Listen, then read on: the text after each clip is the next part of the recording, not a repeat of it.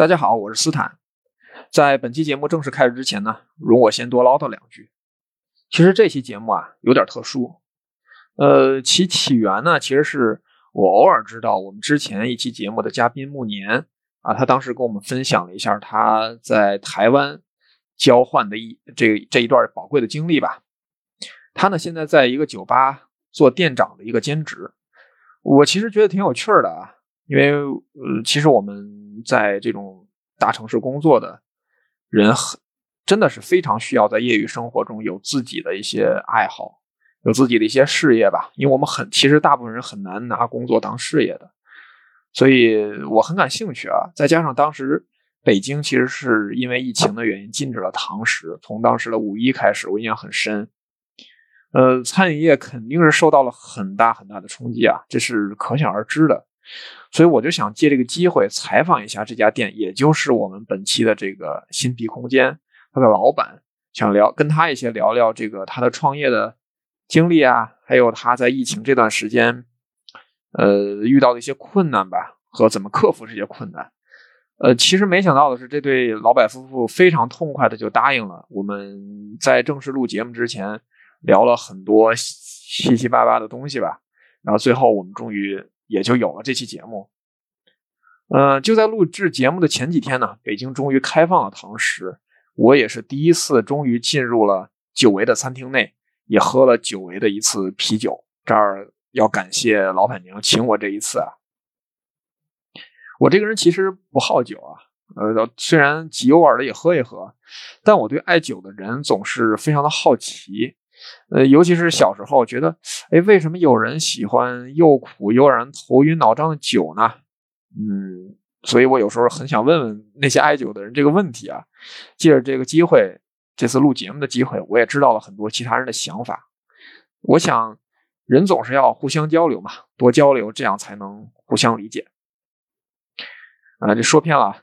呃，本期节目其实在六道口新币空间的店里录制的。嗯，音质不太理想，这个没法避免，因为现场有许多一些那个，比如说风扇啊，还有一些呃嘈杂的声音。但我们尽量能够让音质好一些，但同时呢，其实这样也保留了一些属于酒吧的一些原汁原味的声音吧。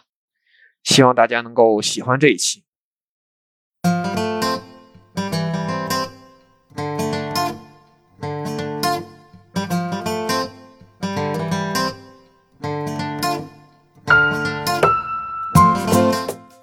大家好，欢迎来到有闲阶级，我是斯坦。然后这一期呢，咱们，嗯，我觉得这一天特别重要啊，因为这是北京恢复堂食的第一天，然后同时也是，呃，丰台解封的前一天，然后我终于可以回家了。然后，呃，但是今天特别高兴能够到一个很特别的地方来录音吧，呃，也是我们恢复堂食之后第一次来到，嗯，除公司之外的用餐场所。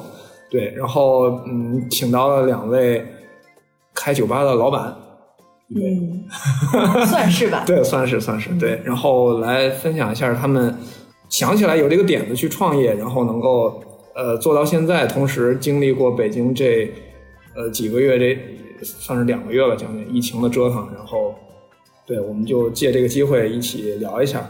那请今天嘉宾先自我介绍一下。呃，大家好，可以叫我袁文。我开的店叫新皮空间，目前在六道口，呃，矿业大学东门有一家店，然后在这个朝阳大悦城附近也有一家店，嗯，马上在六道口地铁站附近还会再有一家小店。哦，什么时候能考虑开到丰台去？呃，丰台是我一直上大学，呃，在那儿住了将近十年的地方，嗯，还是比较有感情的。但是丰台因为。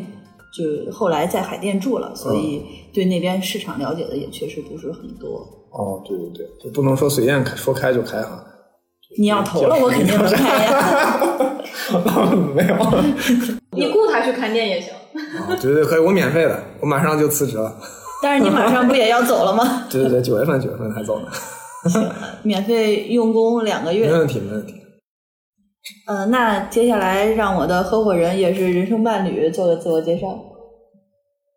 好，大家好，我叫亚奥，呃，我是一个工程师，然后也在这个新民空间做兼职。兼职合伙人可能行。对，说来是兼职，其实呃也对，其实也是给我打工的一个 是，呃，但是没有他支持，确实这几家店也是开不起来。我觉得这也是一个分分散风险的方法，就有一个人有工作，对然后有一个人去创业，确实，是吧？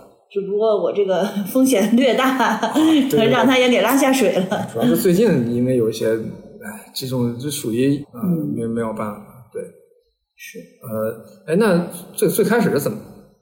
我就是属实有点不太想来这句自我介绍了，你知道吗？得提醒着。那你万一你要是在里面忽然冒出来一句话怎么办呢？那行吧，我先来一个。听众朋友们，大家好，又是我，上一期也是我，我不知道是不是上一期啊。不 重新来，重新来，先来，重新来。听众朋友们，大家好，又是我，不年。哎，我这一期也会呃小小的参与一下这个采访，对，可能会演变成一个私人采访的模式。对对对，嗯，因为暮年跟我是特别好的朋友，然后也确实帮助比较大，所以他可能比较清楚我的这些经营的状态，然后还有我的一些想法，所以我们四个人一起像一个小圆桌会议一样，一起聊一聊，可能能分享更更多精彩的故事。那我觉得从就从开始就是为啥是一开始有工作然后辞掉去做这个的，还是说就如果呃，如果你说的一开始是先辞职，然后再创业，这是 A 的话，先创业后辞职是 B 的话，我觉得还有个 C。啊 C 就是嗯，疫情期间，二零二零年我在家附近看到有一个小地方，它正好空出来了，嗯然后当时也不知道要做什么，就想着这个把角的地方临街，然后非常有地理优势，就先把它租下来。租下来之后呢，跟那个我丈夫商量，后来说要不我们都喜欢喝啤酒，就卖点啤酒，然后这个小酒馆才开始。后来也确实工作了一段时间，嗯，在工作和这个开店之间很难去权衡到底要舍哪个。然后后来有点太累了，所以就把工作给辞了。对，那等于是开始先同步走，然后后来就只能放放弃一个了，对，但是跟大多数呃开店的老板不太一样的是，这是一个偶然事件。这甚至对相对于疫情来说，开店更偶然。嗯，嗯，但是没想到开店这么偶然的事儿，又遇到了疫情不能堂食更偶然的事儿，所以就现在状态还是对，二零年应该没人想到这疫情到现在还还没结束，对，因为疫情是二零一九年年末嘛，对，然后二零二零年的时候，其实餐饮业嗯受的影响比较大，然后那个时候就觉得已经是最低点了。嗯，然后我们盘下来那个小店，没想到五月份五月十八号吧，我们签了合同之后，五月二十多号的时候，北京新发地啊，对对对，就爆发疫情了。对，你在丰台应该比较是因为每 每次丰台都做一次，是 因为丰台确实是 做一次，他的那个一把手和二把手要换一次。那比餐饮人还惨的应该是政府领导吧？就是新发地那次疫情之后，我们一直拖到了九月份才让装修，嗯，所以第一次这个创业被影响就是新发地那次。那等于之前那段时间就是干空着干交着房租，然后呃，房东也不错，给我们从九月开始算的。哦，那还好。对，就是属于每一次重创之后会给一点点糖吃，但是这个糖完全不够这个低血糖的回血。哎，我看我看你写的那个自我介绍里有有好多标签，其中有一个戏曲编剧，这个是这这个是你之前的工作吗？呃，对，就是因为呃，之前我也跟你说我在丰台住了小十年嘛，嗯就是我在中国戏曲学院上学，嗯然后上学上了七八年，一直学的是这个戏曲编剧专业。然后上学的时候呢，特别喜欢儿童剧，包括现在有时候我也会写一些这个儿童剧的剧本儿。嗯，之前一直想着就是进一个这个演艺机构，嗯或者是进到一个儿童剧的剧院啊什么的，但是后来可能酒精的吸引力过于强大，然后就走上了这个路。那戏曲是指传统戏曲还是？对我们学的是传统戏，但是嗯，传统戏现在呃发展到今天也有很多改良嘛，嗯，嗯，所以就是我们创作的剧本儿已经不仅限于传统京剧和传统昆曲，可能更多的是现代戏，比如像呃有一些小剧场戏戏曲这么一些实验性的剧因为我总。感觉那个就是那种戏，首先听不懂他在唱什么，他对他他的念白会比较对呃，像其实京剧的话，它那个除了呃念白，呃我不专业了，我就随便说嗯了，因为他除了念白的时候是北京话之外，他唱的其实是是安徽的那那个那个，对，那个是徽班进京时候出来的对嘛。，它是这样，就是呃。就是这个话题可能跟我们今天聊的主题不是很嗯 很不是很相关，但是呃，就是京剧的念白分为韵白和京白。嗯你说的这个北京话，它是属于京白，嗯，对，然后韵白呢，就是那种呃押韵的，然后像诗一样的你听不懂的这种白，嗯就就是一上场，然后先先说四句，来个这个自我介绍，是吧？嗯对，嗯，然后再有别的，包括你说的徽班进京，也确实是，嗯，它还会有一些昆曲，还会有一些梆子啊什么，它是一个很融合的东西那。那所以给小朋友们也是听这种呃，我们做过几个儿，就是京剧儿童剧，哦，然后孩子的理解能力超乎我们的想象，他们是可以理解的。嗯、主要也是因为我们会用一些他们能理解的话来去表达故事，然后还有就是呃，唱腔设计上也确实做了很多改良，我觉得接受度还是那我。觉得这个如果是这个工作的话，应该不会特别累累吧？但是掉头发呀。不过现在看来，餐饮人熬夜更掉头发。嗯，所以既然选择了这个开酒吧，那就就嗯就选择一种方式掉头发吧我。我之前一有一期节目是也是经过同事认识了一个编剧，嗯他是编电影的编剧。对，我我看过你那期，对对对，他他是真的。编剧，然后他他他当时是写了一个电视剧正在上，但是他一直不肯告诉我们是那个电视剧，啊 因为他也不是大编剧，所以他是没没权利挂名的，可能反正他就是我是觉得他是真的很喜欢，就是他不是这个专业的，对，但是他很喜欢我我我听了那期节目，他说他是基本上属于半路出家。对对，没错，嗯，但是确实，我觉得兴趣跟你从事的职业是很相关。这就是为什么刚才说酒精的吸引力大到，嗯 就是把这个工作给辞了，然后专心开店。这也是我开店的原因。行，那呃，那最开像这种开店，一般前期除了这些租金啊什嗯么的，就是主要就是这些投入是吧？对，就是房租、设备，然后进货，包括装修，嗯。那也得需要一些专业的知识啊，或者所以现在我们正在做的就是恶补啤酒相关的知识，然后争取把这个店做成一个非常专业的呃试酒的一个店。嗯，哎对，正好我其实还挺想那个那个那个了了解一下的，因为我感觉就是精酿啤酒这个概念是前期好像不是很久，反正不是很久之前吧，在中国才有的。但是呢，呃，你看，尤其是在超市里买很多那种罐装，它也号称是精酿啤酒，但是我我一直很怀疑那个真的是吗？我我我不太清楚啊。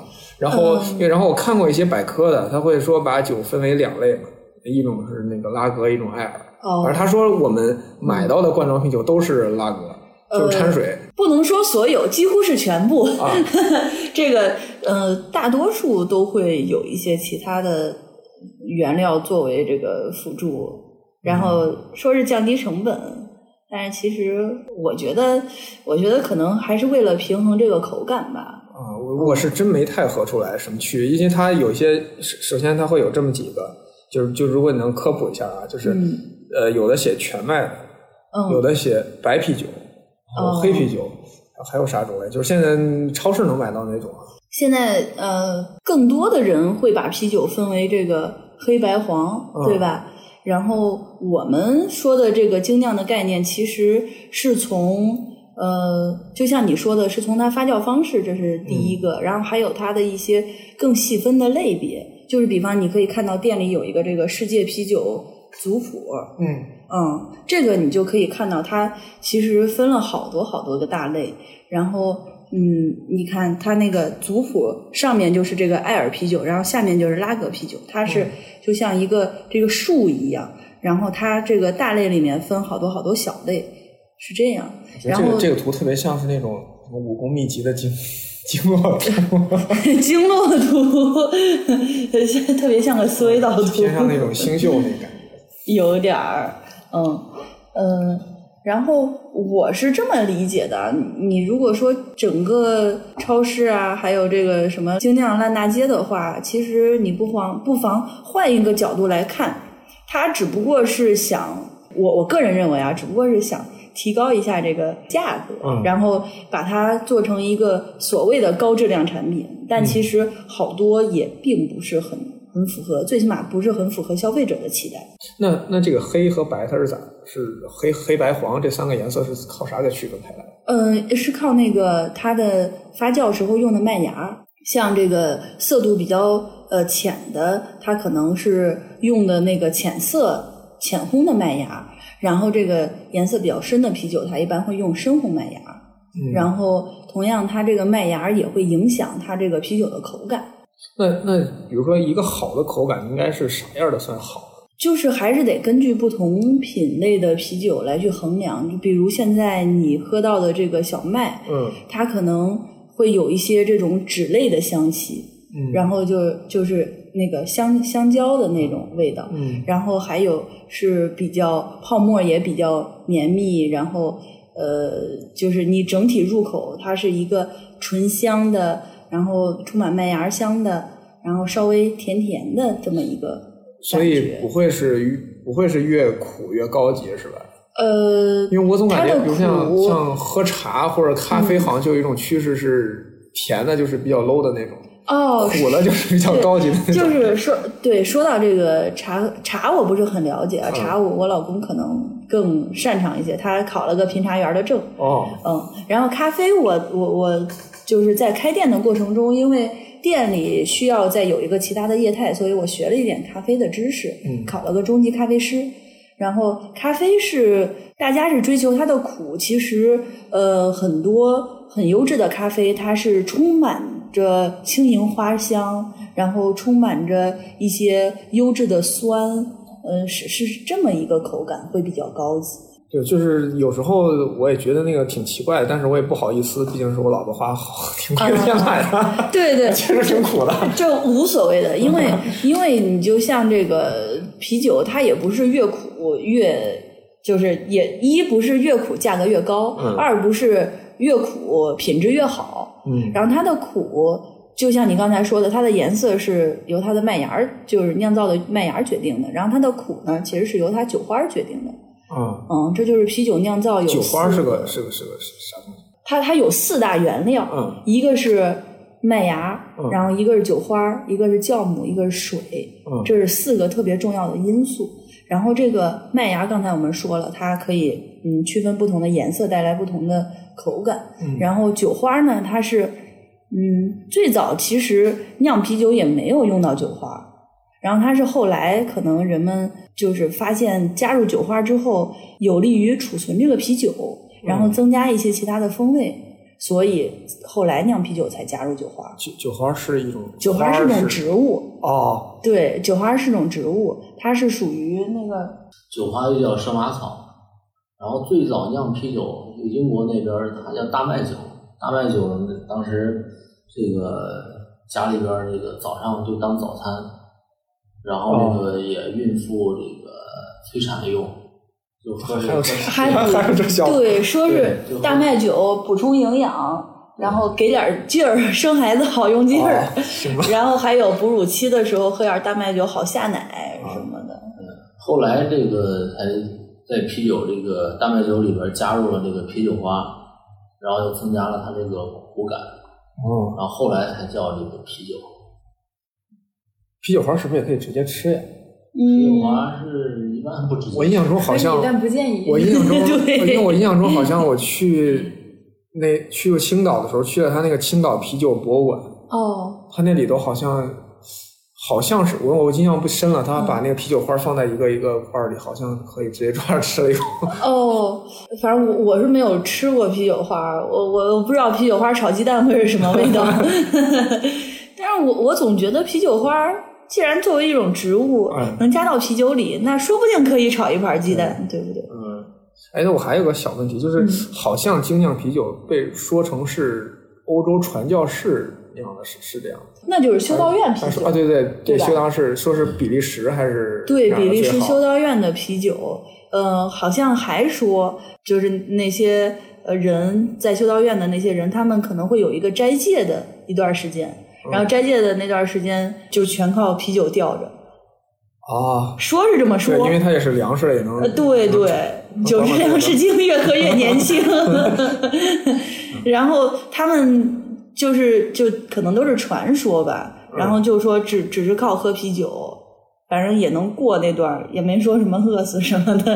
啊，明白了。嗯，平时也作为这个修道院的一个经济来源。哦，对，等于其实也会卖对吧对他们的和尚跟咱不一样，好像也能喝酒，也也能喝酒，也能好像啥都行。这个这个酒肉穿肠过，佛祖心中留嘛。对，啊对，肯定喝，因为耶稣还喝酒。对喝吗那个那个咱们那个耶因为耶稣那个有一个圣体、圣啊对圣血、圣杯他不是拿那个酒当做他的血，然后对基督教是喝拿那个葡萄酒当那个耶稣的那个血液，对面包当他饼当他的的身体，对对饼圣圣餐。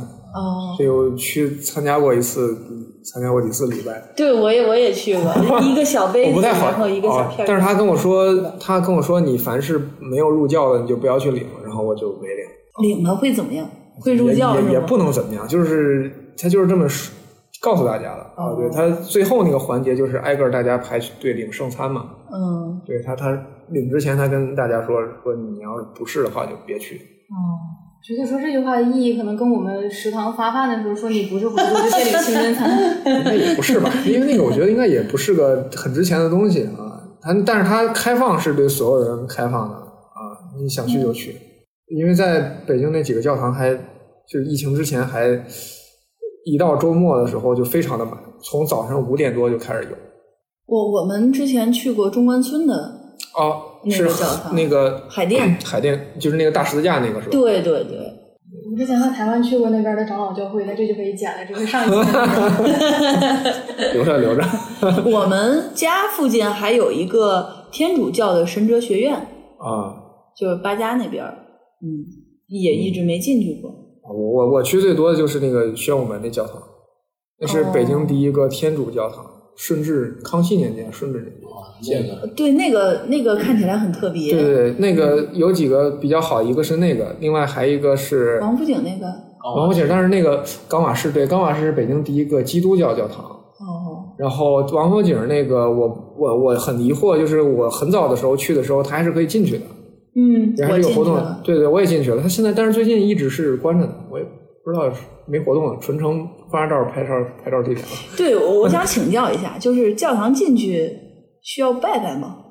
就是像 进到一个寺庙里面，然后见到佛拜一拜。但是咱去佛佛，就是去佛庙里，我也从来不拜啊。哦，就当时不是教徒但但是我去的话，哎，但是我我一般就是如果人家在做礼拜的时候我进去了，我还是会跟着，对，跟着要不不太合适，要么你就别，要么你就别进去，对对对，啊，要不不太好，嗯，对对。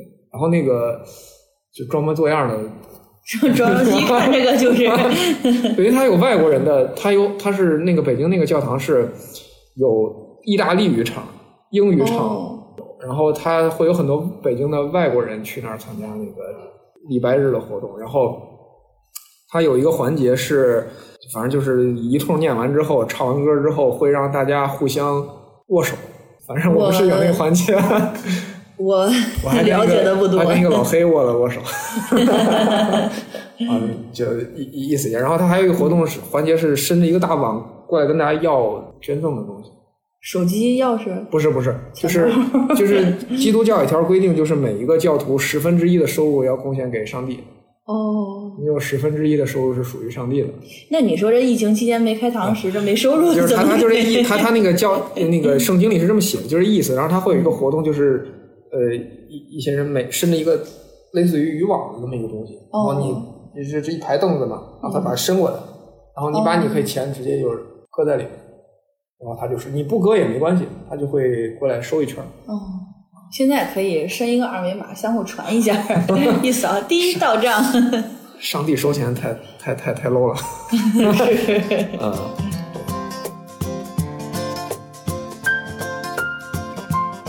那那那这店就是就是开的挺顺利嘛，这都开三家了。呃，对，就是前一个小时我们可能看到的都是比较顺利的事儿，然后后一个小时可能就要哭 哭一哭，然后说这个到底过程中有多么不顺。这期我讲完有没有两个小时都不知道。啊，那那就所以所以说开始的时候还是盈利状况挺好，是吧？就其实是这样，因为我们投入的成本其实不是很高，嗯，所以你要是说盈利的话，我们不是特别担心。但是过程中可能会，比如我们的定位，然后怎么去营销，然后包括怎么去谈合伙人，然后去去合作或者找地方什么，也确实遇到过一些困难。那那肯定的，是是。但是总归反正能做到这规模就很不容易了。呃。对，但是但愿继续往下发展。我感觉我感觉就像是我们家门口的那些饭店，都是隔三差五就换换一家，很太正常了。对它这个确实就是像大浪淘沙一样，尤其是疫情这两三年，然后每一次有大的冲击之后，呃，很很多都对都会换一茬。然后呃，有一个比较好的点就是你可以收一些九成新的设备，九成新的桌椅。呃，但是确实压力会比比较大，压力确实会比较大。嗯，那有有啥经营秘诀吗？经营秘诀就是闲聊天儿。呃，经营上，说实话，因为不是一个就是专业的做餐饮的人，嗯，然后也不是一个专业的搞营销的人，所以呃，还是一步一步在学，然后也也确实买了很多营销的书。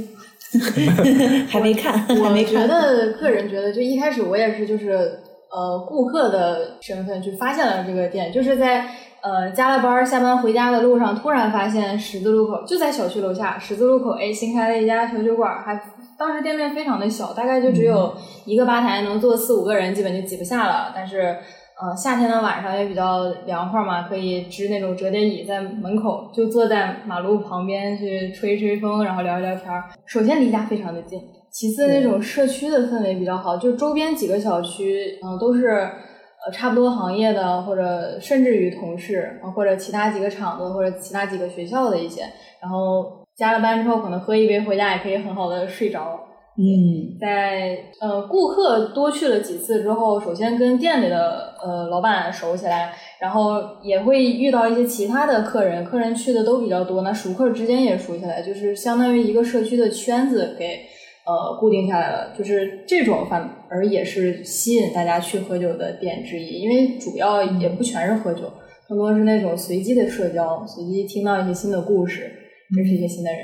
对，就跟咱们录节目一样。对对对，都是很随机的事。对对对对，我其实觉得有一点，我是之前听了一个就是做城市建设的规划的人吧，他他说过为啥就是给大家一种感觉，就是上海会比北京呃怎么说呢，生活气息更好。因为我待会儿没在上海生活过，嗯啊，就是比如说有一种感觉，就是上海的咖啡馆很多，觉得北京不不够多。但实际上，他对比了一下，北京的咖啡馆其实是不比上海少的，都差不多的。那可能是消费观念的区别。不，它的核心问题是北京的咖啡馆都被圈在了墙里头。哦。就比如说，呃，某一个大公司，他建了一个园区，他会把他的咖啡馆全都放在那个里面。嗯。然后你必须要进他这个园区里头，你才会去享受他的服务。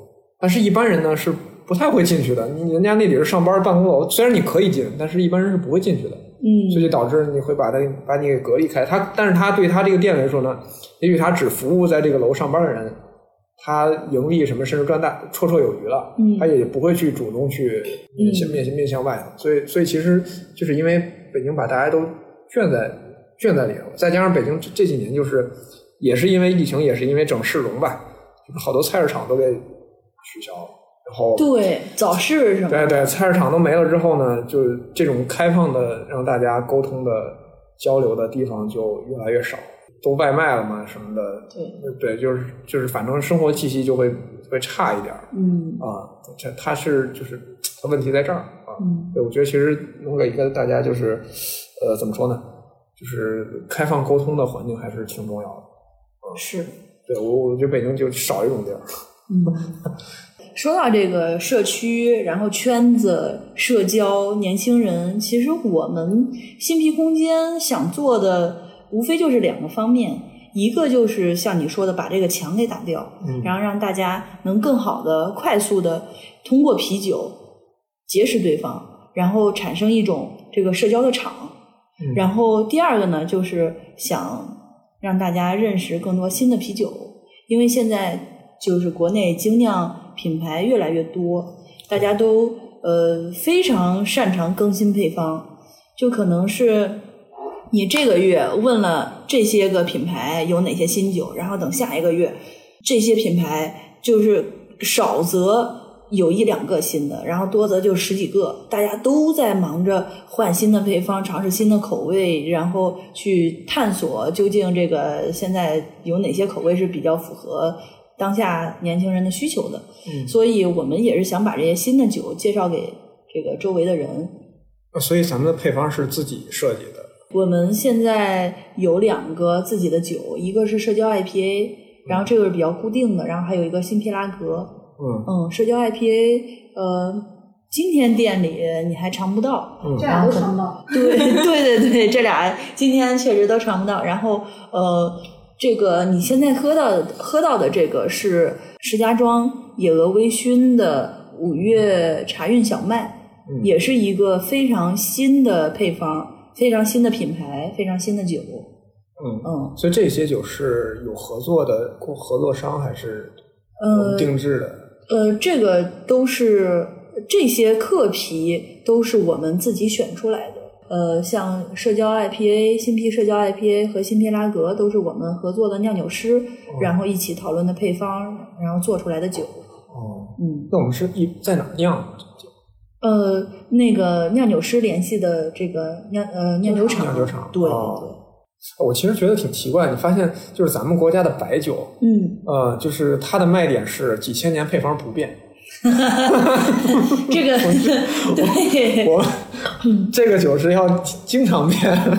是它这这那这白酒茅台是配方变过吗？我不知道但。你想一下，几千年到现在，就是配方一直不变，但流传到现在的可太少了。它不会是真的不变的，首先，它就是这么宣传就是就是你其会发现它宣传的点完全、完全思路完全不一样。它宣传的是我不，就好像中医一样，中医宣传的是我不变，然后西西现代医学是要一直紧紧一直在变，完全两种思路。你看那个喝白酒的，喝白酒的中年人比较多，中年人可能这个首先他就不会太追，不会太去追求那些新鲜刺激，他更多的追求一种那个醉的那种感觉。另外一个就是一个稳定。你像那个喝精酿啤酒，它本身还本质上来讲，它还属于一个快消品，嗯，大家都像年轻人那种标新立异啊，但是创新啊，追求新奇不。那你还喝白酒？我原来不，其实现在也不爱喝白酒，但是我是从去年年就是后半年，突然有一次喝白酒的时候，发现那白酒其实也挺香的。我没一直这个是我真的是尝试过两次，第一次是非常小的时候，就是嗯一群小孩儿，然后他们偷了一瓶白酒，然后非让我喝一口，喝了一口之后觉得太辣了，受不了。对，然后第二次是非在一次那种公司团建上，然后非让我喝啊，然后喝了一口，对，然后我就算是那个逼我喝酒人，就算是进了我黑名单了，就是没没就是觉得特别辣。对，白酒你之前喝，我之前喝也是觉得它会辣，就像那个飞天茅台啊这种，对我好，但是也也不会它相对来说可能比其他那种酒会好一点。嗯，但是也没有说让人喜欢，或者是喝完有那种非常愉悦的那种感觉。但是就从去年年底有一次，哎，喝酒了，突然就闻那个香气啊，再喝到嘴里边那种感觉啊，突然 那一刻，悟了。我觉得我觉得好像就那种悟了那种感觉。但后来再喝白酒，这个感觉也也还好。估计那次喝的比较多。就试着去欣赏 喝透了去白酒了。体会不了，体会不了。当然啊，当然你要是喝大酒了之后，那也是对啊，当然，你就是你喝完大酒，喝一次大酒之后，你好好长时间你闻见的酒味儿就想吐。所以我觉得我我我们现在公司唯一呃不能说唯一吧，比较好的一点就是真的没有这种喝酒的社交场，这是我非常高兴的。现在我个人觉得是你没有遇到。啊是吗？我上半年去山东出差，哦出了个三进三出，其实有那么一点点的场合，你要是一口不沾也挺尴尬的。尤其山东的那个酒文化，那个座位啊、但顺序啊都是有讲究，但你那其实作为挺难受的。女的，又是年轻人，应该不会逼你吧？他不会逼你，靠你自觉，你自己扛得住，你就不喝。那就不喝嘛。那那不是某某对因为公司女员工案 不至于，不至于。我当时去还好，就是相当于我是甲方过去的。嗯但如果我说我是个乙方，我大老远过去，你敢吗？我不敢。啊，他没是叫你 没叫你爸爸对，那作为甲方的话就更无所谓了嘛。但人家会有主陪、副陪什么。对，而且一旦进入到那个而且环境第一第一轮都倒满打圈儿，大家这个三七口喝完，我天贼恐怖。啊，行吧分地方分场合啊分，那反正咱们公司内部没有。我们中后台很少。对，咱公司内部没有。第二就是咱公司内部的团建的时候也不会喝酒，哎，喝呀，也可能是你没遇到。还没进入这个。你们组的老板是比较，我这个开酒馆的我都知道，我们店里有很多的顾客，后师公司没没领导，你可以你可以没进入领导的核心圈你接给逼了，你给逼了。哦，那个是私下吧，私下吧，反正团建我，呃上次我都不参加了，我感觉啊，就说明就你没参加的时候，大家都在喝。我我不知道我，们单位现在对，现在应该不让团建了，疫情，不团建挺好，我觉得。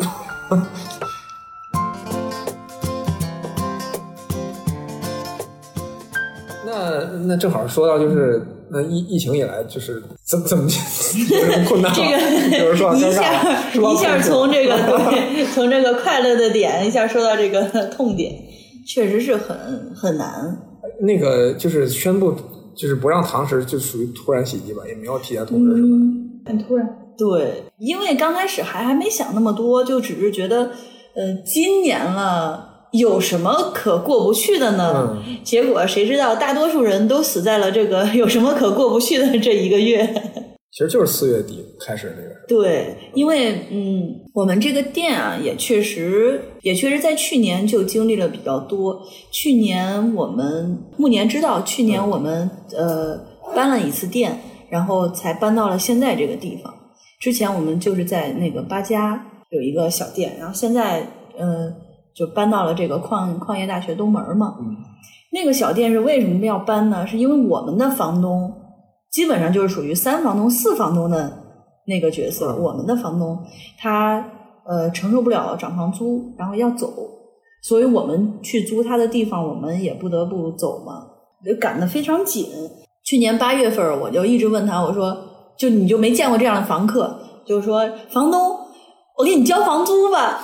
房东说：“你等，你再等一等。”我说：“我钱都准备好了，我给你交房租吧。”然后房东说：“哎呀，这几天我有点事儿。”然后我说：“这房东是怎么想的？你不缺钱吗？”然后那可能人家房东真的不缺钱啊。然后他就说：“你等，你等我消息。”然后说。后来等到八月下旬，他说我可能会有一些变动。我心想变动，那你也得要钱啊。然后我说我给你转吧，我给你转吧。就差你知道吗？就差直接转到支付宝里了。呃，后来他说那个可能他这边要给我们涨房租，然后我说嗯涨多少？本来那边房租也不是很高嘛，然后他说涨百分之二十五，我那么一算，我说百分之二十五还挺多的。后来一算啊，也还行，也还行。我说行，我给你转吧。然后他说你等，你再等一等。这都这都涨完房租了，还让我们等。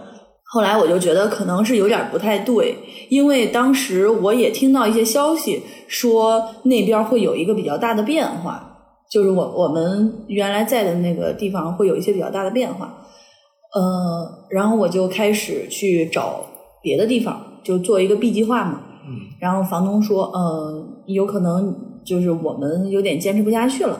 我说你有什么可坚持不下去的呀？他说其实我也挺缺钱的。我心想那你怎么不要我房租呢？结果一问，他自己租的那块地方，人家给他涨得更多。啊，哦，然后涨了，嗯，得有个几十万吧，差不多就是年年房租可能有个几十万，然后他觉得有点太划不来，然后给我们说说那个九月初。嗯，我要是我要是给你说要要这个房租，然后你就转给我；我要说不要，你赶快去找地方。嗯，然后我说行。其实我心里说，我八月底已经在找了。然后，但是那个时候也不是说很容易去找到一个呃，就是沿街的底商，因为沿街底商确实价格都比较高，有的时候他们面积比较大，然后我们又是想开小店嘛，嗯，它成本确实是比较高。后来等到九月十号，他说。呃，我们要走了，然后我说那我怎么办？呃，他说那你要不就搬吧。然后我说行。其实那个时候也也也收拾的差不多了，就已经非常确定就是要搬走。然后他说我我说那什么时候让我们搬呢？他说嗯十四号之前吧。我一算还有三天，然后就赶紧把现在这个地方定下来，然后很仓促的就挪了一下。从通知到撤店一共就只有三天，对，七十二小时核酸嘛，就就就 非常符合现在的 防疫要求，七十二小时，哔到了，保质期比面包都短。我当时还没反应过来，我后面加班了再去，就可能赶上那几天没加班嘛。后来结算期过了去的时候，发现扑了个空，我还一直问呢，我说这怎么连着好几天都没有人了呢？一问，澳门不在那儿了，就是很很惊讶。然后，嗯，当时我们也没有太来得及。给在我们店办了会员的这些顾客说这个事儿，因为我们是打算继续做下去嘛。但是，嗯，那个时候一是事情比较多，然后第二是也不确定究竟什么时候那个店就是新的店能开起来。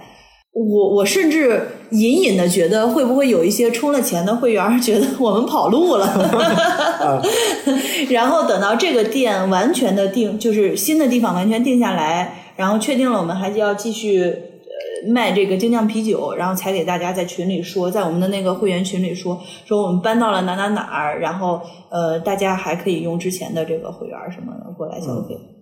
但是后来一查系统，好像也没人剩多少钱，所以 内心的这种道德道德感就没有那么。那系统还得用吗？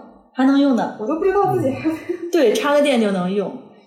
嗯，我就感觉这个地方有点儿。有点藏在里面的感觉，对，也没有外头的门脸也没有招牌。对对对，所以这个就是我们遇到的第二个困难。呃，就是第一个是刚才我们说的非常紧急的搬店，然后第二个就是我们现在六道口矿业大学东门这个店在楼上，然后虽然可以有外卖，然后也可以堂食嘛，但是确实对没有任何露出。然后我们呃大众点评。之前也在做，然后后来因为我我自己 我自己怀孕生孩子，可能也搁置了一小段时间。就是它是一个嗯需要重新积累、重新经营的一个事儿，所以这是我们遇到的第二个比较大的问题。就这就是引来了那句非常经典的话：这个开堂食了，大家都非常高兴。然后我被问到你的店开堂食和不开堂食有什么区别，我就其实还挺心酸的。嗯。这个也慢慢就会好起来的。这个那这个靠什么解决啊？像这个，这个主要还是得靠线上引流。我以为可以，比如说在临街摆摆摊儿啥的。嘿，别说临街摆摊儿了，今天上午我收到了物业的通知，昨天晚上我们在外面铺了个草坪，然后放了两把椅子。今天早上物业看到了，说你们要把自己的东西收起来。我说为什么呀？这是个露台。然后他说。啊，露台的防水坏了，呃，你们要注意安全。然后我说行，那我们先收着吧。就是连这个我们窗外的这个露台，其实可用空间也非常小。嗯嗯，所以确实是有一些局限。就可以在这儿摆个什么广告牌之类的吗？对，支在外面了。对对对，有一个小。你像是这个在楼上嘛，你支完广告牌，也不见得有人能找得上来。嗯。然后，不过有一个比较好的点，就是我们可以把这儿做成一个相对来说私密性比较强，然后可以单约对小聚一下、单约局的地方。所以现在这个店叫六道口新皮定制。嗯嗯，对，就是私人定制的一个地方，然后会接呃十个人左右的一些活动。哦，没事搂点剧本杀、狼人杀啥的，我还能友情主持一下。对。好，嗯，然后嗯，就是从这儿也能引申出来，我们为什么要开第三个店？嗯，因为第三个是我们租到的一个六道口附近的地商，地商确实会比较有优势。嗯，对，嗯，那这么说的话，疫情没啥影响是吗？呃，这个，呃，对，心态崩了，录什么呀？开玩笑，开玩笑。嗯嗯，疫情的影响还是有的，因为像在这个禁止堂食之前，我们嗯确实接的这些聚会会比较多，然后禁止堂食之后呢，还是要慢慢建立关系。啊。对，还还是会有一些收入上的影响。嗯。那还好还好，对。其实我觉得有些很真的很依赖于大家到店，尤其其实我记得呃，我们小区那阵儿就是周围管的严了，禁止尝试之后，那个海底捞就进到小区来卖。啊，是，对，我们还挺神奇的，就是能进到小区大门里来的，只有政府的卖菜车和海底捞，就说明这海底捞的公 公关能力有多强。关系这么硬啊！对对对，他就是卖来卖他那个火锅底料，还有他那个菜哦，西瓜，我觉得不是天涯摆摊人，我们就只能拎车跑路。嗯，对 他比拎车跑路还惨的就是摆了一天不让摆了。他肯定是疏通关系嘛，对对他能拿过来卖，对对对，然后你像海底捞这种企业都会逼着去，是。不过海底捞是这样，就是呃，大家也也看新闻，然后就说海底捞关了多少家店，然后一直是一个什么是吧赔钱的状态什么的。不过火锅这个赛道确实竞争更激烈主要，是他没法外卖啊，他这不太或者说不太方便外卖吧？你火锅怎么外卖呢？半成品吗？嗯。嗯，多吗？买那种东西的人？我还真有一个朋友，他是在清河那边住，然后说清河那边不是之前封了吗？在封之前，他赶紧下了呃那个四盒火锅菜，就是蔬菜，然后说啊，这就是我所有的蔬菜储备了。我觉得还挺神奇的，可能会有一些人指着海底捞的蔬菜当正常蔬菜用吧，免洗嘛，是不是？直接吃。而且封之前囤一点那个火锅底料、火锅蘸料，你炒菜、拌菜啥的，随便搁点儿就好吃。是我记得是二零年是是有一阵儿国家政府曾经提倡过让大家摆摊儿，有印象吗？应该是在我毕业之前。地摊经济是吗？对对对对，是的，鼓励让大家，然后北京后不不，他让全国，就是总理说的，万物摆摊儿。对，让大家摆摊儿，然后好多那阵儿很多出版社呀，甚至什么各种乱七八糟的店都响应出来摆摊儿。其实，嗯，怎么说呢？就是你像这种摆摊儿，你在户外反倒要比在室内强一些。就对疫情传播来讲，我我是这么觉得，因为户外空间又大，然后大家其实你如果是在一个比较大的空间，你自然而然这种距离就远了。你要是在室内的话，你就是这个七十厘米长的桌子，你隔着对面儿是吧？对，那个 那个专家不是说了会定期排毒嘛？那其实那既然现在恢复了，其实也就还好了，一个月。对，慢慢慢慢会好很多的。嗯，我就有很多企业还是挺困难的。有看到段子说，很多人终于平常不想上班，终于可以上班，然后一查公司没了。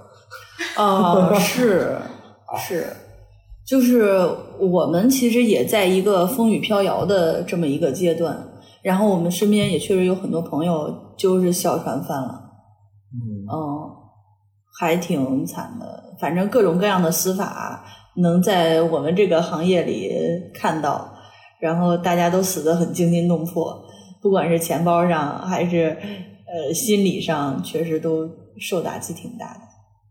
把你说 emo 了是吗？不是，因为我 最开始就是疫情刚开始的时候，觉得还挺好的，在家办公，呃，不是二零年的时候，哦在家在家在家办公了好久，没啥事儿，对，就是二零年摸初。摸鱼儿，对，然后因为觉得这事儿可能过一段时间也就过去了。其实去年的形势已经开始就没那么对严，一二二一年基本没啥事儿。二二年就开始奥密克戎，再加上我觉得主要是上海，上海这一炮打响了之后，北京、深圳就不敢动了。对，然后深圳实际这哪能播吗深圳深圳是在那之前深圳先开始的，他他先控制住了，然后但是但是后来发现其实影响还挺大，一个是当年准备的考试被取消了，是对，准备了好久，然后快考了。那咱俩好像是同一年，我也是，我考第一次的时候取消，第二次的时候延期，呃是雅思吗？不是呃注册会计师，哦，对。反正我是比较关注雅思考试，它这个雅思那边都有，停几个月。雅思一直可以线上考。哦，可以哈。对对对，现在笔纸纸笔考试它都取，好多都取消了。对，然后线上考试它一直都有，而且三天就出分。那就没有那个特别贵的铅笔了，那不是更不划算了？哎，去考试就为了那个铅笔？对，就是是两 两根铅笔一块橡皮。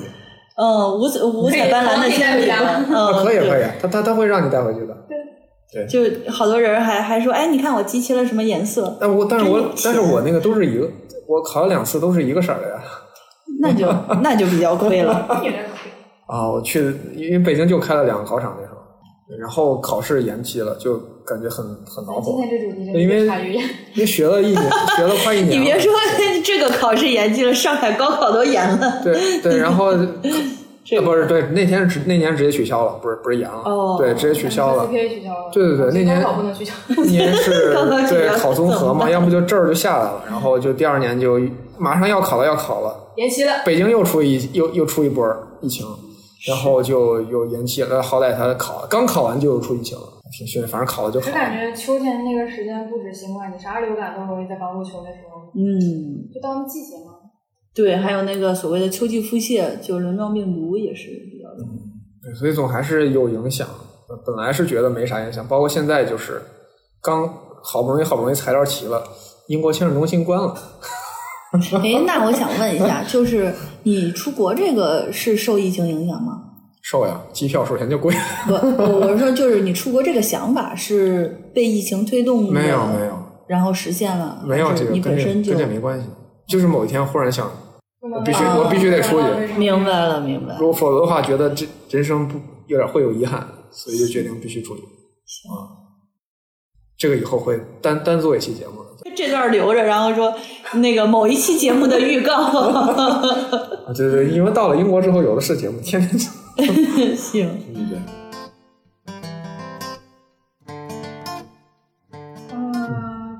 说，就是你开店的这段时间里面，有没有什么特别的回忆？就是好的或者不太好的，像我们刚才提到疫情之类的。呃，对，我们刚才主要说的都是疫情下的影响。嗯。但其实开店本身是一个，开店本身是一个很幸福的事儿，不是说放弃了工作，然后时间自由这种幸福，而是说你见到了很多人，然后这些人。呃，或者是跟你同龄，然后或者是嗯小几岁，他们的这个就是年轻人的圈子，这个要比上班的时候接触到的那些呃年上的这些人呃会更舒服一些。嗯嗯，然后嗯比较美好的回忆也比较多，就尤其是在那个老店，嗯，我们开店时机赶的都不是特别好，我们那个。呃，第一家在八家附近的那家店是十一月份、十二月份开的，那对那个时候就已经很冷了，而且那个店它是呃全都是玻璃，所以它就没有特别多的保暖的这种功能，就只能靠空调。然后呃，冬天特别冷的时候，嗯，我记得就是那个零下十七度吧，应该是近多少近几十年最冷的一个冬天。啊，北京还有这么冷的时候？对，就是二零二一年的年初，是吧？就那个春节的时候，然后我们特别冷，我就在店里，我说这么冷，开个空调都没用。然后，呃，它那个玻璃上，就是里面是里面相对温度比较高，然后会有一些水汽，直接就冻成冰了，然后就是那种冰花的感觉。那个时候内心一直在唱《鲁冰花》，我也不知道为什么就想流泪，特别冷。呃，后来说怎么办呢？总得暖和一点然后就买了一个那个小电锅，然后买了花斥重金买了一个那个就是火锅里的那个对九宫格的板子，那个板子要比买一个铜锅还贵，我都不知道为什么我要买那么奇奇怪怪的东西，然后放到了一个电锅里。那个时候就开始煮一些丸子什么，是吧？有一个呃很小的关东煮的一个地方。对我正好那年春节的时候也没回去家，因为疫情，然后也就是过年的那个时候去店里边涮肉。对，还是很开心的。然后刚开始还有那个辣乎乎火锅，是吧？在公众号上我们都发过。然后后来有一些这种串串什么的，那个时候真的，你要是说指它盈利，不太现实。然后我们也不是说特别喜欢吃那些，就是为了取暖。但是这个大家都不知道，这个大家都以为我们只是增加了一个 服务的项目，气氛。对，这不是为了活跃气氛，它就是为了暖和点儿，因为它一煮那个那个气确实会比较暖和，然后也也挺聚人的。嗯，就那个冬天还还真是很难忘，然后剩下的就是夏天也挺开心，是吧？夏天刚才慕年说在外面，然后一起聊天啊什么的，这个时候他的这个社交的属性就更明显一些。所以，真正我觉得让大家更支持我们走下去的，就是那个夏天。但是好景不长，刚一入秋，我们就搬了。那就等于 得重新。对，我们经经过了一个夏天，然后那个夏天还是很开心的。然后等到第二个夏天刚刚过完，我们就搬了。就我觉得这个店啊，既既会搬，就是来回搬就很 感觉要被挪死了。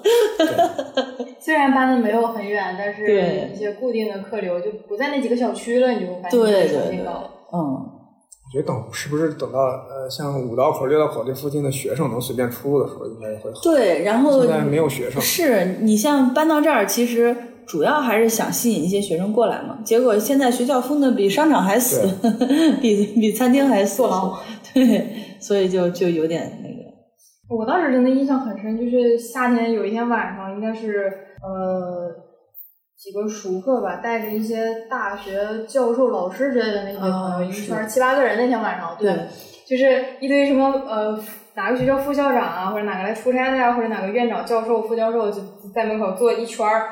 就在抱怨说啊，我最近那个博士太不好带了，都不怎么报。你那个硕士的论文写的怎么样？我当时跟我朋友两个本科生拿个小马扎坐在那里瑟瑟发抖，一句话不敢说。所以由此可以看来，这个店的顾客水平还是很高的。也确实，因为我们这取决于它地理位置嘛。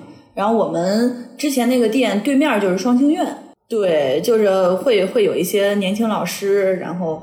呃，或者学生什么过来，其实我们主要主要现在这些客人也都是附近学校的硕博会多一些。海淀三不如一个大学。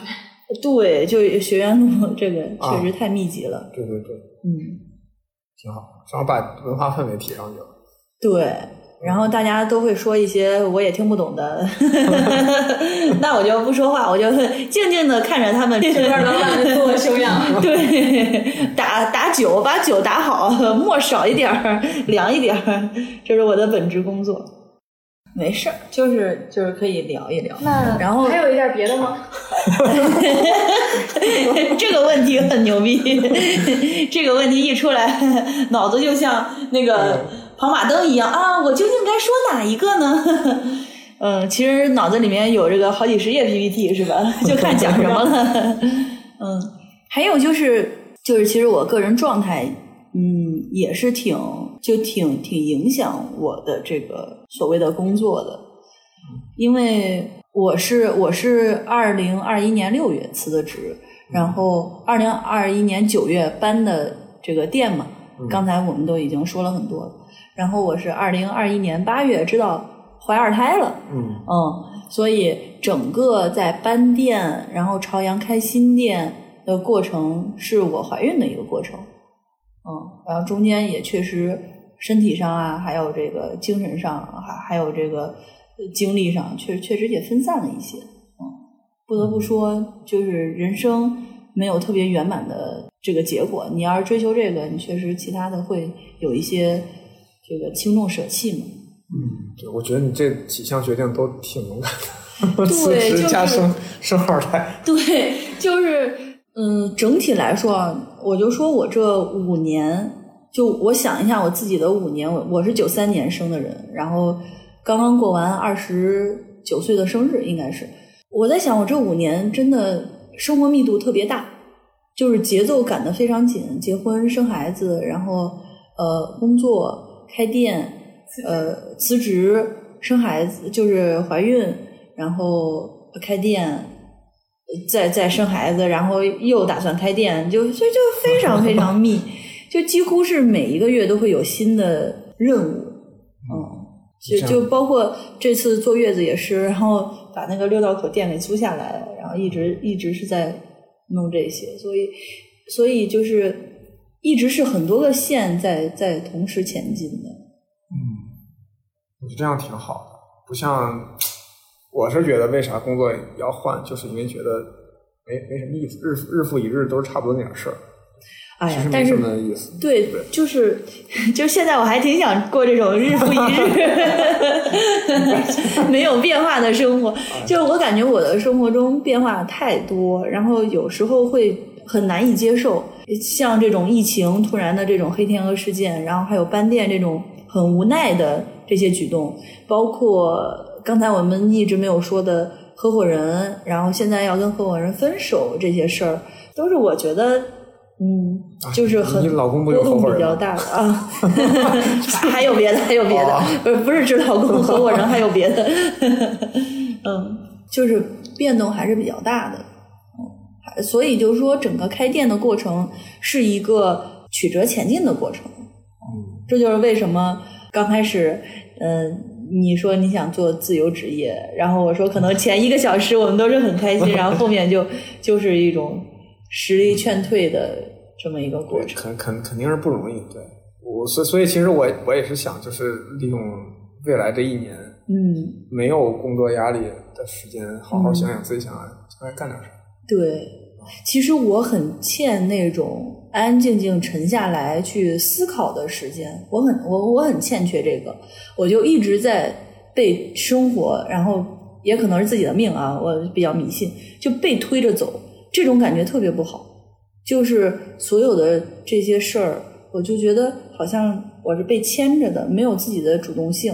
然后这样的话，可能好多我都没法变成自己想要的那种结果，这个还还挺苦恼的。但是你说像结婚生子这种大事儿，你又没法自己去做太多选择，对吧？尤其是你对一个新的生命来讲，你就是我，我是从我个人来讲啊，就是。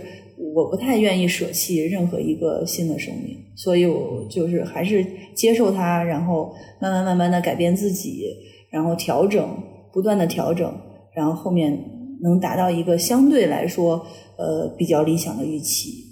我感觉你将来这个会成，已经有点成了一个就是品牌的感觉。呃，是，但愿吧。谢谢，谢谢。我觉得挺，就是就是一般就是想做长，肯定都要走走到那一步，否则的话，对，不能不能像街边的那摊儿，今天是一个牌子，明天是一个牌子，然后它一直在变，一直在变，那样的话，大家其实对他没有任何感情。确实，然后还是要还是要继续往前走，哪怕很难，就是有的时候真的觉得很难，包括资金上啊，然后还有一些规划上。有时候你看，我觉得我是一个特别简单的人。好多时候我我想的不是说特别明白，但是即便是我这种基本上不带脑子的，我都能感觉到，那这个游戏好像很复杂，需要付出点什么。嗯，这个确实是一个比较难的事儿，要比实际的呃朝九晚五的工作，嗯，更更操心一些。想最后聊一下，就是。这几天摆摊儿的计划啊，摆摊儿是个呃，摆摊儿是一个特别开心的事儿。然后巧合被逼无奈。对，就是你看，我们五月份已经禁止堂食这么长时间，然后六月份的时候，其实五月末，我我身边就有好多朋友一直在说摆摊儿的事儿，然后我还在想摆摊儿，摆摊儿拉不下那脸呢。开玩笑，开玩笑。后来去试一下，发现真香，真的很香。然后那个。我就在想摆摊儿，这这这酒鸡什么的，你知道吗？刚才刚开始我想特别复杂，我想着这还得弄个酒鸡，还得弄个车，然后还得接上电，然后所有这些生啤还得保温，怎么怎么弄？后来一想，哎呀，那直接瓶啤不就行了吗？然后正好我们店里也是一个经常来的顾客，是个 DJ，然后他说他自己是个业余，但是我觉得还挺专业的，是吧？而且他自己有一些特别喜欢的音乐风格。跟其他的这种就是夜店的这些 DJ 完全不一样，这小哥可帅了。呃，是挺帅的。嗯，他就跟我们说，要不一起摆摊儿，然后我们就合作。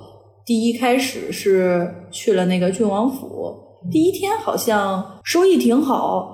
然后也确实比较受欢迎，但是没有像第二次那么火爆。第二次我们招来了，我们招来了这些那个那个那个执法部门，然后提桶跑路。呃，对，然后就就就那个跑了，但是很刺激，然后也确实特别好玩儿。然后我们也想把这个继续做下去，它就会成我们嗯，它就会成。我们想把这个品牌宣传出去的另外一种方式，嗯，也让大家知道这个新币空间是一个爱玩的、会玩的，然后特别擅长组织大家一起玩的一个品牌。嗯，那摆摊的地点就是也提前踩到好多个地方，就有看，比如说呃，其他一些店他们摆摊发的一些预告或者信息之类的，然后看哪个地方。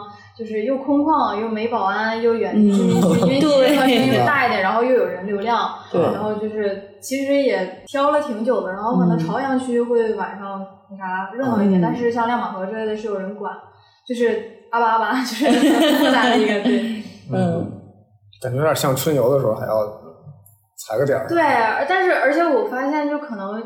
就是禁止堂食，一开始禁止堂食的时候就知道说不能出现聚集性疫情，但谁也没想到封了整整一个月才解封，所以就是一开始的时候我们确实没有摆摊的这个想法，怎么变成我说了？谢谢，不好意思。就是一开始的时候是在折腾一些，就是呃在露台上种点花花草草呀，然后搞外卖啊这一些线上的一些营销。然后后面就是过了半个月之后，觉得势头不太对，就没有解封的迹象了。感觉就是封了一个月的堂食了之后，好像就是大家就是消费者们也逐渐习惯了，就外卖也吃不下去了嘛，也逐渐习惯了像野餐露营火了一段时间。对。然后再加上就是路边买完之后直接在路边吃，长椅上吃，然后户外公园的一些活动，就是大家也已经开始适应这种。这你说的这个还真是，那那个就是摆摊堂食的，就不是什么摆摊儿禁止堂食的第第二天，我出去玩了一圈。是的，然后就觉得那个场景非常的奇怪，大家都在路边找个马路牙子，或者找个 一开始的时候觉得大树树底下，对啊，然后就吃，那我也没地儿吃，我也只能吃。那就是时间长了之后觉得也没啥，甚至于就是我们呃摆了两次之后，或者封了一个月之后，感觉大家也也适应了，甚至还有点喜欢，甚至于恢复堂食了之后，我们可能也会考虑隔三差五没事搞一点这种活动，出去路演、快闪。闪一会儿就跑，对，对，就但是就觉得，最开始的时候确实觉得挺奇怪的，然后我觉得自己都挺，就是那种我那时候我就有一种感觉，呃，自己见证历史，拉不下那脸，蹲路边吃饭不是不是拉拉得下来脸，我就是觉得见证历史了，就是就是人类历史人类历史上还能有这么这么这么可笑的场景出现，哦，切吗？还好还好。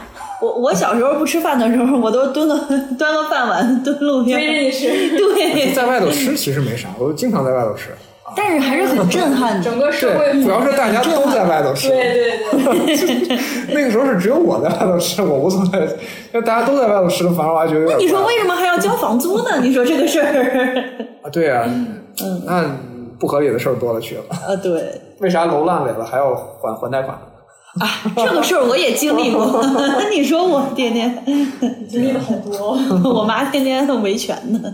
对，那，但是也算了一下，就是从出生人口上来说，九零后应该是最后一波被房地产接盘的人。就是你想，零零后的父母都是八零后，再往上六零后，他们都有好几套房子，然后就是只有一个孩子，就怎么都不会缺房子住。九零后现在要是不买房的话，就没有人再去买房了，而且会有很多的控制的房产没有人。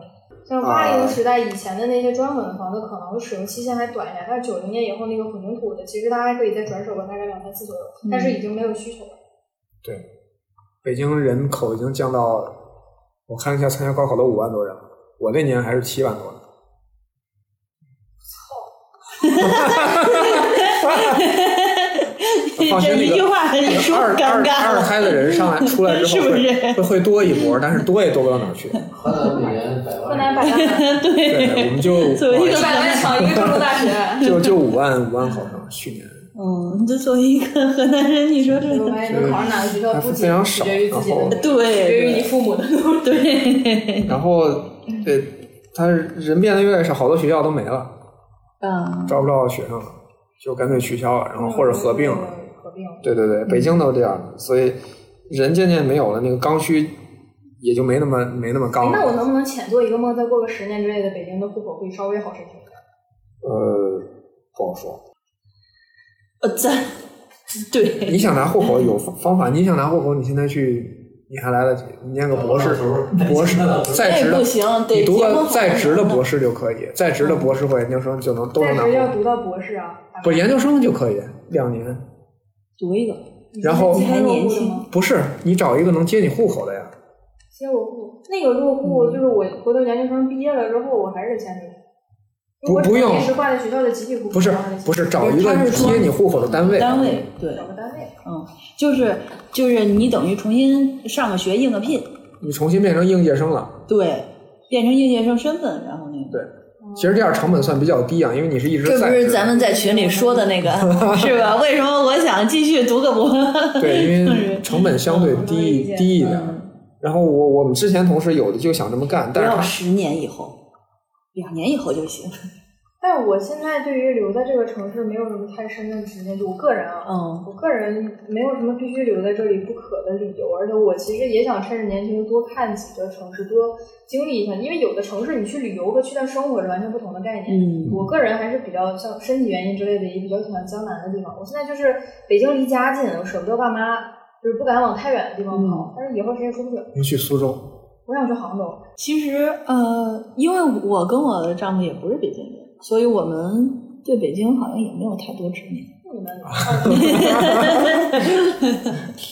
是吧？他老是想着发家致富之后回家种地。哎，嗯，那个那 一条是吧？那条地，对，就那个边边的那个。我跟木年说过，你有一个地，你有一块地，就跟那个灭霸似的，到最后不是也是种地去了？哎，你这个，我也不想在北京待了。这你土生土长的北京人就要讲。然后今天这个节目叫《如何逃离北京》。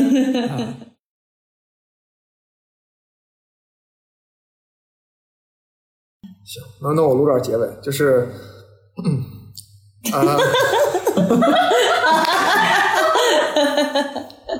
然后嗯，录什么呀？他说然后，然后啊，是，然后 明后天会那个我们的新逼空间会在有新的户外活动，然后呃什么地点来着？真去啊？啊，不是，就说一声打，算是打广告。哦，对，不对，节目放出来的时候已经不是后天了。对对，没关系，没关系。然后会场有了，会场有了。然后希望大家如果有机会的话，可以去那个捧场。然后我们会在节目下方的文字内容把我们的活动，如果到时候发出来的时候有的话，会附上去。嗯。然后包括把我们的几个店的地址，然后写在上面。对。然后欢迎大家能够，如果听到这个节目的听众朋友们可以去呃店里尝试一下。对，也是检验我这个。听众里有多少个不是僵尸粉儿？方法，哈，然后好，我们今天也录的挺晚的了，对，应该是录的最晚的一次，对，然后，然后感谢我们现场几位圆圆，对对对，五年，对三位嘉宾的热情参与，然后也感谢老板提供的酒，对，好久没喝了，好喝，好喝，好喝，干杯，来，干杯，干杯，干杯。好，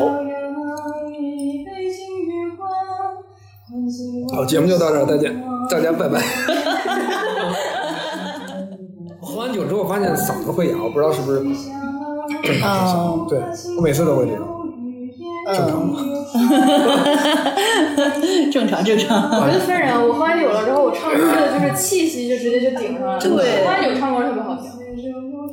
嗓子真的会来来一句，插到这个里面吗？来，让我看看啊。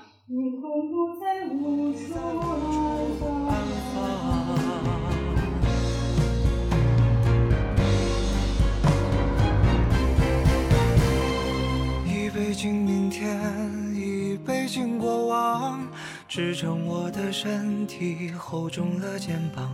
虽然从不相信所谓山高水长，人生苦短，何必念念不忘？一杯敬自由，一杯敬死亡，宽恕我的平凡，驱散了迷惘。好吧，天亮之后总是潦草离场。清醒的人最荒唐啊！清醒的人最荒唐啊！